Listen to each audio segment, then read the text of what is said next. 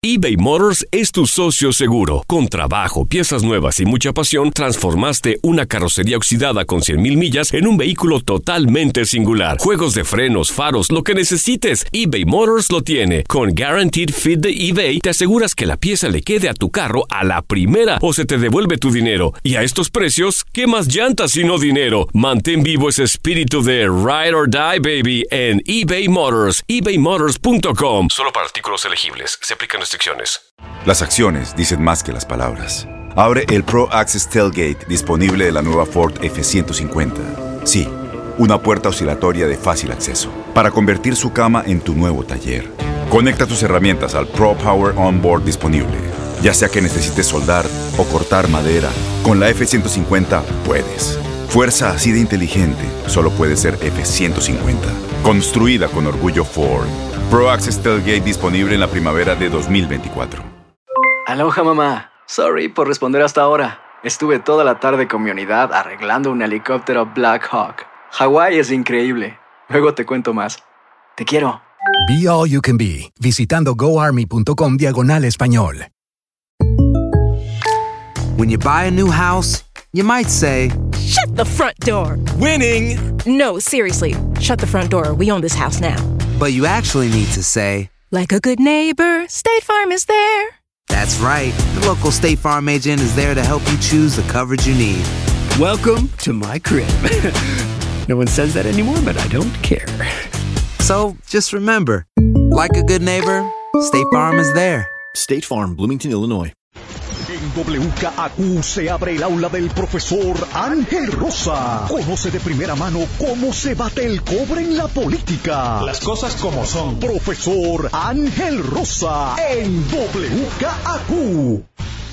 Bueno, una nueva polémica se ha suscitado alrededor de las cifras de contagio y de positivos, casos positivos que da a conocer el Departamento de Salud. Resulta que hoy jueves el Departamento de Salud añadió 485 contagios de COVID-19, de los cuales 130 corresponden a casos recientes y 355, o sea, de, de, esos 485, 130 nada más son nuevos, de verdad. Los otros 355 son resultados positivos de las pruebas serológicas estas, que son las que se hacen de los anticuerpos del virus, no necesariamente de la presencia del virus en el organismo, que no se habían reportado al Departamento de Salud y no lo habían integrado a las estadísticas de salud eh, desde el mes de marzo, casi por dos meses.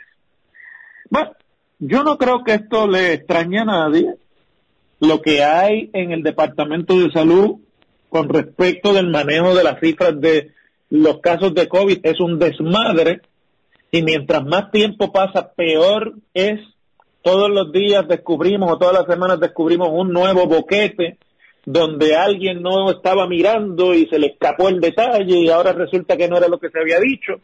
Esto empezó cuando hace más de un mes eh, tuvieron que reconocer que el departamento estaba doble contando las pruebas y contando como casos diferentes gente que le habían hecho la, la misma gente que le habían hecho más de una prueba. Y ahora lo que estamos enfrentando es que hoy conocemos que los laboratorios médicos, algunos de los cuales son laboratorios pequeñitos, que están, no digo yo en los pueblos, sino algunos están en barrios de los pueblos, inclusive alejados de la zona urbana, porque hoy día pues las carreteras estatales están pobladas de negocios a lado y lado.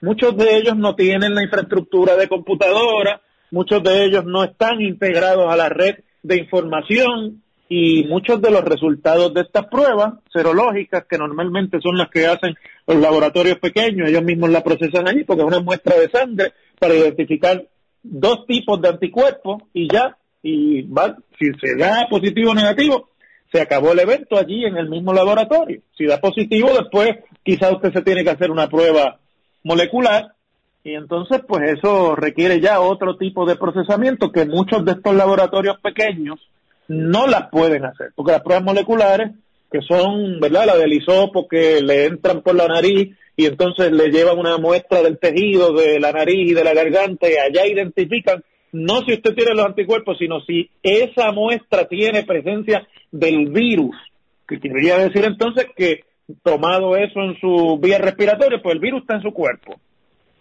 Eso requiere un proceso diferente de procesarse y no todos los laboratorios lo pueden hacer, porque tiene que tener un equipo, tiene que tener unos reactivos y otro tipo de, eh, de materiales que no todos los laboratorios tienen. Entonces, esa normalmente, aunque le tomen la muestra en un laboratorio cualquiera, la meten dentro de una bolsita plástica y la envían a otro laboratorio para que las procese, que es lo que llaman en ese argot de los, de los laboratorios, un laboratorio de referencia, ¿no?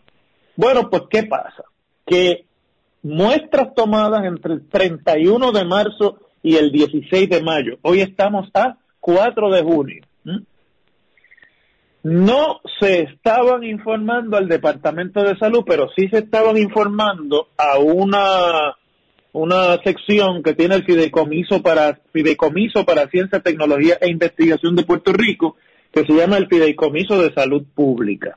Entonces, los laboratorios, miren, miren las paradojas que ocurren en este país. Los laboratorios pequeños y sin infraestructura estaban reportándole esas pruebas a un fideicomiso de salud pública que sabrá Dios cómo llegaron ahí. Me imagino yo que establecieron ellos en el fideicomiso una infraestructura más eficiente para llegar a todos los laboratorios. Y no las estaban haciendo llegar al Departamento de Salud. Y que, como en este país pasa que la mano izquierda no se habla con la mano derecha, la, el, el ojo derecho no se habla con la nariz, la boca no se habla con el cerebro, por eso tanta gente mete las patas. Pues el Fideicomiso para Ciencia, Tecnología e Investigación aparentemente tampoco estaba enviando esa información al Departamento de Salud. Entonces, ese fideicomiso dijo como gran cosa, una celebración el viernes pasado, que habíamos llegado a las 100 pruebas moleculares en Puerto Rico. Ustedes recordarán las 100.000 pruebas moleculares. Ustedes recordarán que al principio el problema era que no había suficientes pruebas, que no era una muestra representativa de la población que no había pruebas moleculares disponibles porque no estaban los reactivos, no, estaba eh, la prueba per se y que eso traía un problema y al principio hubo que depender del CDC y de las pruebas que mandara FEMA y todo ese lío. Bueno, pues no pasa desapercibido, no pasa inadvertido que el viernes está entero que habíamos llegado a las 100.000 pruebas. Y esto, oiga, es una iniciativa, me consta, que se da por vía de iniciativa de los propios laboratorios y privadamente, porque ya todo el mundo se cansó de esperar por el Departamento de Salud. Bueno, pues el Departamento de Salud el mismo viernes decía que tenían 61.700 pruebas, mientras que esta gente ya estaba celebrando las 100.000. Entonces hoy el secretario de Salud sale a decir que, que había una data que ellos tenían, que no nos estaba llegando a nosotros, y obviamente el Departamento de Salud no tiene la capacidad, desgraciadamente hay que decirlo, para recopilar ya ni siquiera los datos sobre una epidemia. No hay, está tan desmantelado y tan desbaratada la estructura del Departamento de Salud que no se puede ni siquiera recopilar eficientemente la información sobre una epidemia. Entonces, yo me pregunto, ¿no? ¿Qué es lo que va a hacer en el futuro el Departamento de Salud? O sea, usted, amiga y amigo contribuyente que me escucha, que todos los 15 de abril, si no hay pandemia, o los 15 de julio, cuando hay pandemia, lo clavan en Hacienda y tiene que mandarle el cheque a Hacienda de las contribuciones, más en cada nómina le saca la contribución sobre ingresos de que corresponda a esa quincena y a ese mes. ¿Qué servicio recibe usted y recibo yo de un departamento que no puede ya administrar los hospitales y hace 20 años se lo dieron a los hospitales privados, privatizaron los hospitales? Que no puede privatizar, que no puede administrar los centros de salud de los municipios, los famosos CDT, y están los 330 y ya son privados los CDT o tienen algún acuerdo con los municipios que tuvieron muchos de ellos que comprar los edificios para que no se vendieran y se convirtieran en otro tipo de eh, facilidad o de instalación. Y han tenido que terminar muchos municipios administrando a base de fondos federales los propios CDT, estos centros de salud y de diagnóstico y tratamiento. Entonces, ¿para qué rayos sirve el Departamento de Salud? Llega una pandemia, no pueden comprar pruebas, no pueden contar los casos adecuadamente, no pueden lograr una infraestructura de información que le haga llegar los casos informados por los laboratorios médicos. Y hay otras agencias o estructuras del gobierno que reciben la información, pero el Departamento de Salud no. Pues yo me pregunto, vuelvo y pregunto aquí, ¿para qué queremos al Departamento de Salud? ¿Cuál es la diferencia que haría hoy si no hubiese Departamento de Salud? Ah, que estaríamos improvisando, pero si llevamos improvisando desde que empezó la pandemia. Ah, que no habría información fehaciente. Es que no hay información fehaciente. Ah, que no se podría establecer una política adecuada de política pública, de, salud pública, pero si para establecer la política de salud pública tuvieron que nombrar un task force de médicos que no tiene nada que ver con el Departamento de Salud, porque no lo puede hacer el Departamento de Salud.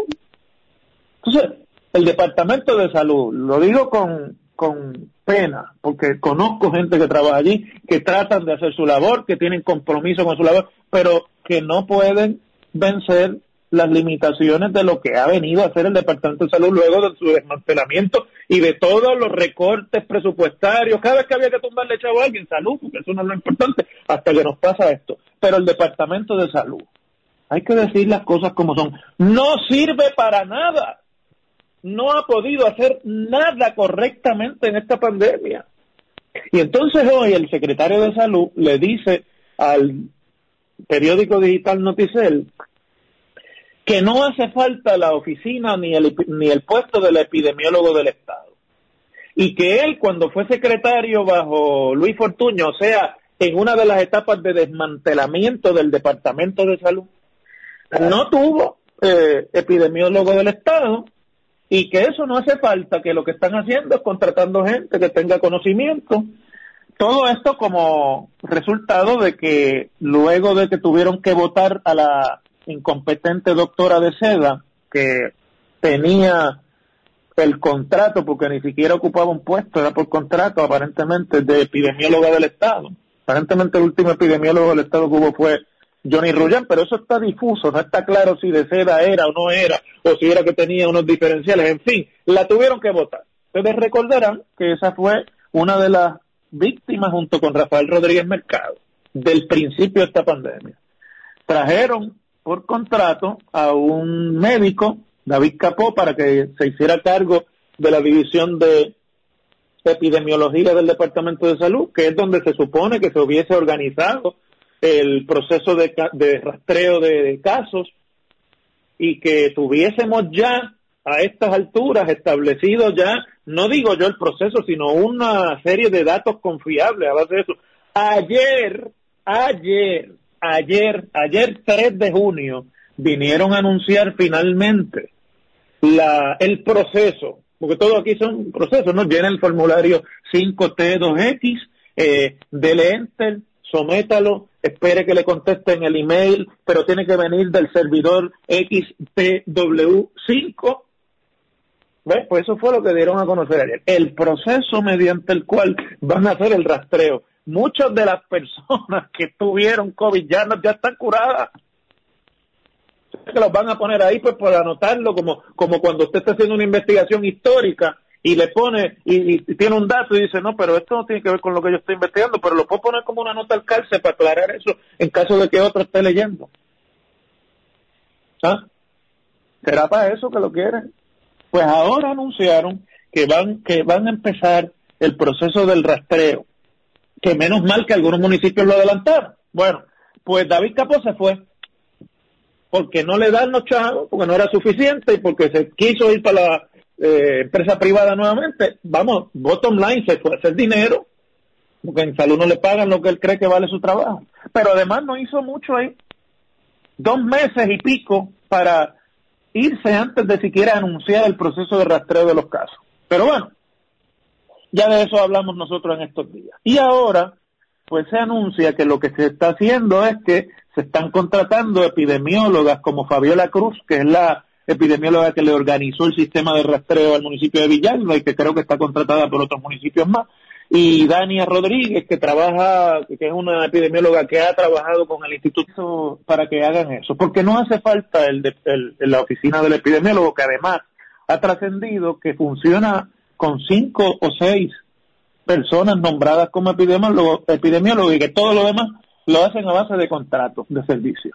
Lo que acusa una institución que por lo menos tiene que tener un problema grave en cuanto al diseño de su eh, plan de retribución porque tan pronto usted ve una oficina que todo lo hace por contrato fuera del plan de retribución de personal, es que pues no está al día ese plan y no sirve. Entonces nadie quiere trabajar por las cantidades que pagan ahí, a menos que no le quede ninguna otra oportunidad. Pues entonces el anuncio es que no hace falta y que se queda descabezada esa oficina, pues porque tienen ya una gente que están contratando y demás. Lo que no hace falta, desgraciadamente, pareciera ser es el Departamento de Salud, repito nuevamente. No existe el Departamento de Salud. Llevamos dos meses improvisando en pandemia y dos meses y pico después los anuncios nuevos sobre el Departamento de Salud cuando hace noticia son porque no sirven, porque no han podido poner en vigor los procesos necesarios para atender la pandemia, porque tuvieron que decretar la reapertura de la economía sin datos, porque no hay manera de que el Departamento de Salud tenga los datos suficientes. Y olvídese de si se hicieron pruebas o no, porque ni siquiera tienen los datos de las pruebas. Entonces uno tiene que estar aquí dudando.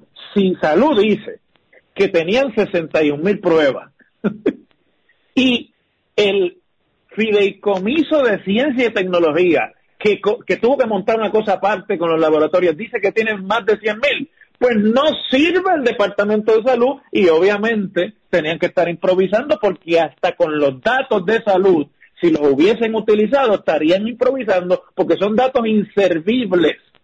Así que tendremos que esperar a las navidades para saber cuántos casos positivos tenemos en junio si ahora nos hemos venido a enterar de los casos de marzo, que algunos laboratorios no habían entregado, pues en Navidades nos, nos enteraremos de los casos que surjan ahora en junio.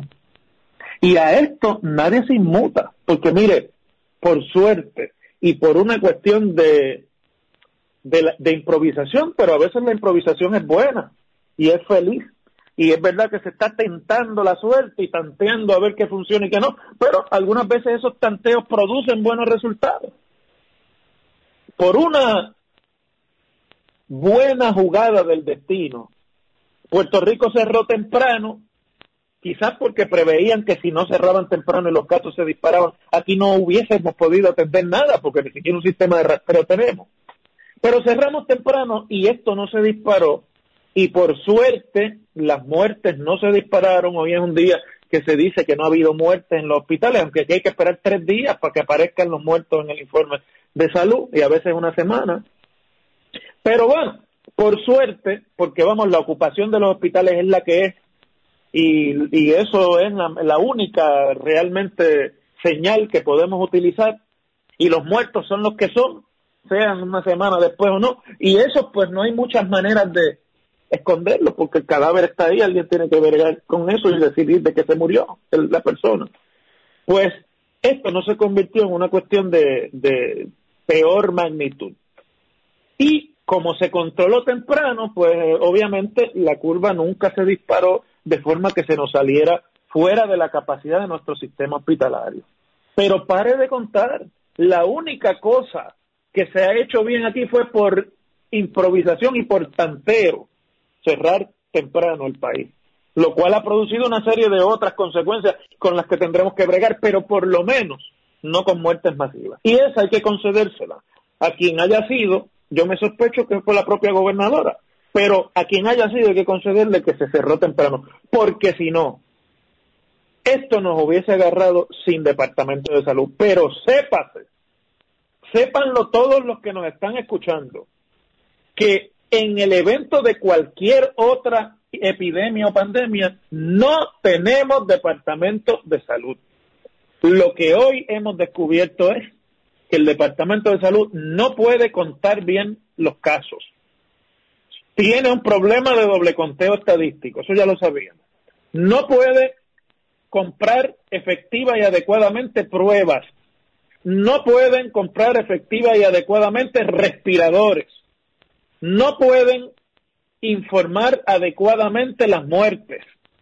Y ahora sabemos que ni siquiera puede recibir los datos de las pruebas que se han llevado a cabo. Así que ya no digo yo las cosas como son, Pacheco. Ahora, hoy, en vez de las cosas como son, voy a decir que Dios nos coja confesado.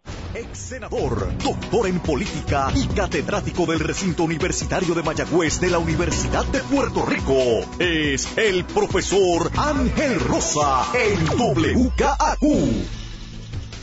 Bueno, hoy ha trascendido que están cobrando los dentistas de Puerto Rico un cargo por COVID, un COVID fee, a los pacientes que llegan a atenderse en sus consultorios. Que según las expresiones que hemos escuchado esta mañana aquí en WKQ habló Licel y otras personas de la comunidad de odontólogos de Puerto Rico, pues básicamente los dentistas están teniendo que pasarle a sus pacientes el costo multiplicado, como se ha disparado en el mundo entero, de los materiales y de los productos que se utilizan para evitar el contagio y sobre todo los dentistas que tienen que bregar con la cavidad bucal y por lo tanto están más expuestos a una posibilidad de contagio y que igualmente los procesos que se han establecido por los organismos que agrupan los dentistas en los Estados Unidos, pues conllevan una serie de protocolos y eso pues le ha subido a ellos los costos operacionales.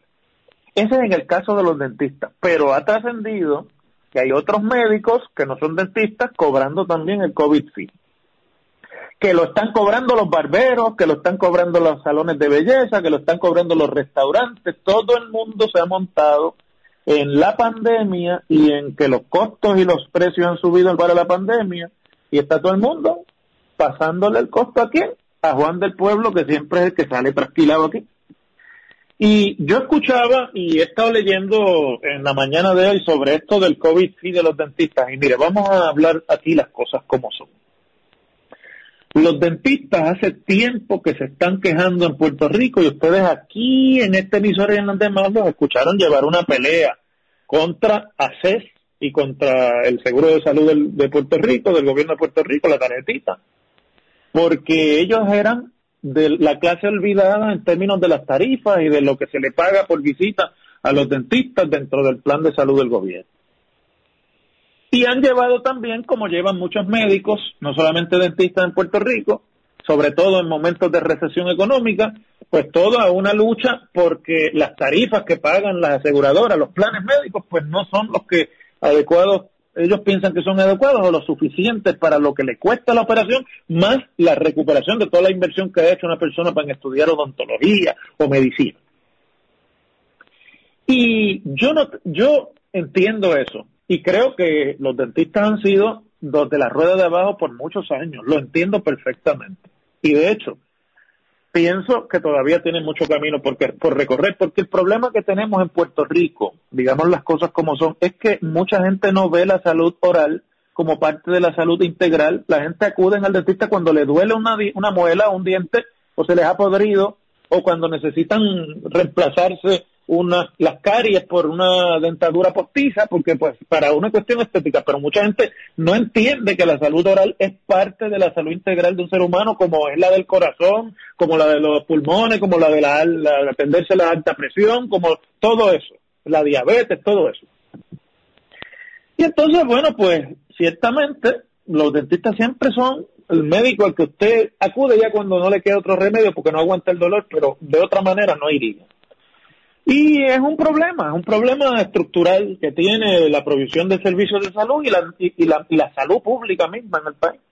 Por lo tanto, yo no veo nada malo y quiero dejar esto bien claro aquí, en que si los precios de los equipos de seguridad, los guantes, las barras, las mascarillas, los desinfectantes, todo eso, que son tan diferentes para un dentista que para otro profesionales han subido, y no es que han subido, es que en algunos casos se han triplicado, multiplicado por seis, y valen a veces diez veces más de lo que valían hace tres meses atrás. Pues que de alguna manera un dentista pueda recuperar ese costo. De hecho, ellos lo que están diciendo es que las aseguradoras no los están compensando por eso y que si ellos facturan eso, las aseguradoras no se lo pagan. Por lo tanto, ellos como lo tienen que comprar, pues se lo pasan al paciente.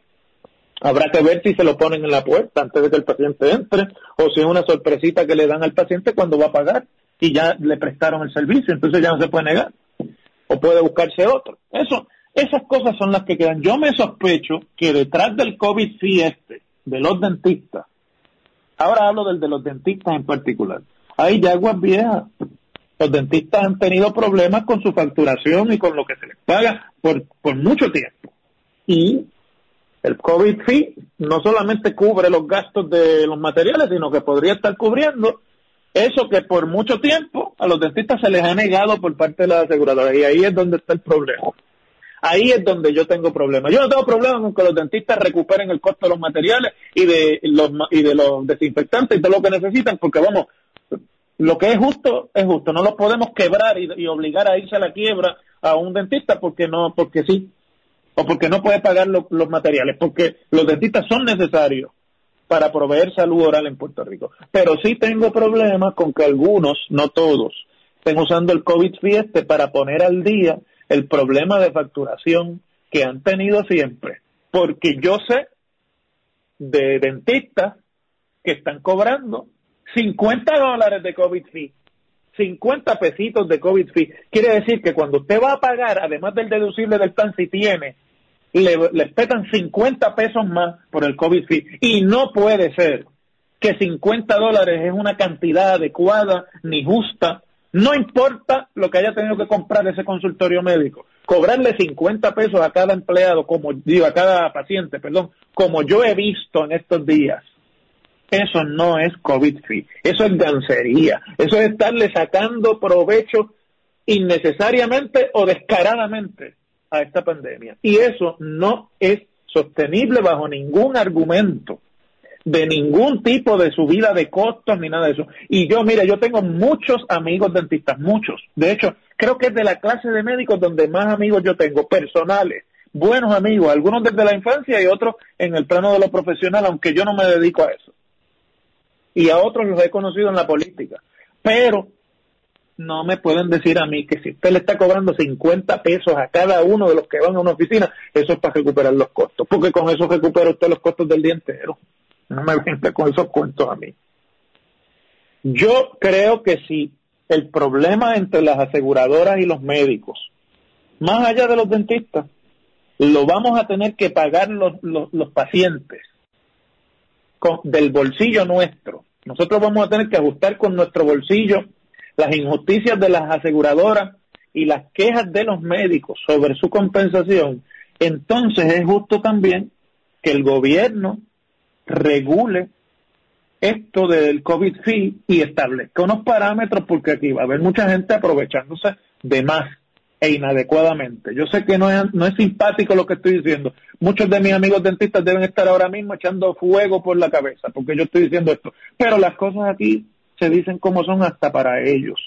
Yo, creo que tiene que tomar nota el DACO y tiene que tomar nota el gobierno. No es que no haya COVID, sí, no me malinterpreten, pero no puede ser lo que le dé la gana a cada médico y a cada dentista, porque ahí va a haber mucha gancería. Las cosas como son.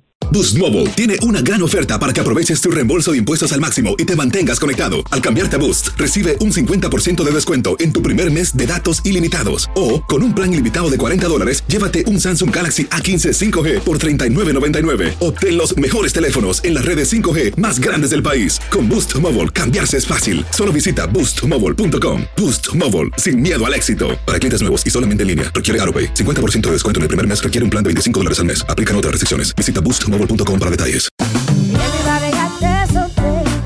La voz, porque la venta para amigos y familiares de JCPenney está de vuelta. Y esta semana tenemos un cupón de 30% extra para que prepares a tu familia y hogar esta Pascua. Estos son ahorros adicionales por encima de nuestros precios bajos. Además, comparte el cupón con quien tú quieras, porque siempre es mejor cuando ahorramos juntos. JCPenney, tallas y estilos para todos. Oferta válida del 11 al 17 de marzo. Aplican exclusiones. Detalles en la tienda jcp.com.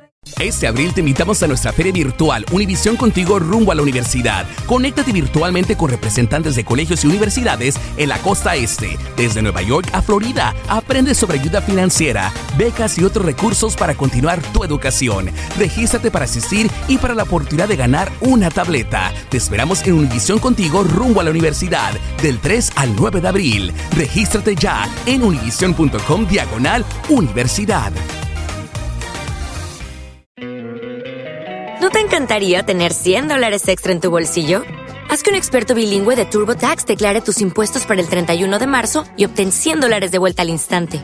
Porque no importa cuáles hayan sido tus logros del año pasado, TurboTax hace que cuenten. Obtén 100 dólares de vuelta y tus impuestos con 100% de precisión. Solo con Intuit TurboTax. Debes declarar para el 31 de marzo. Crédito solo aplicable al costo de la presentación federal con TurboTax Full Service. Oferta sujeta a cambios o cancelación en cualquier momento.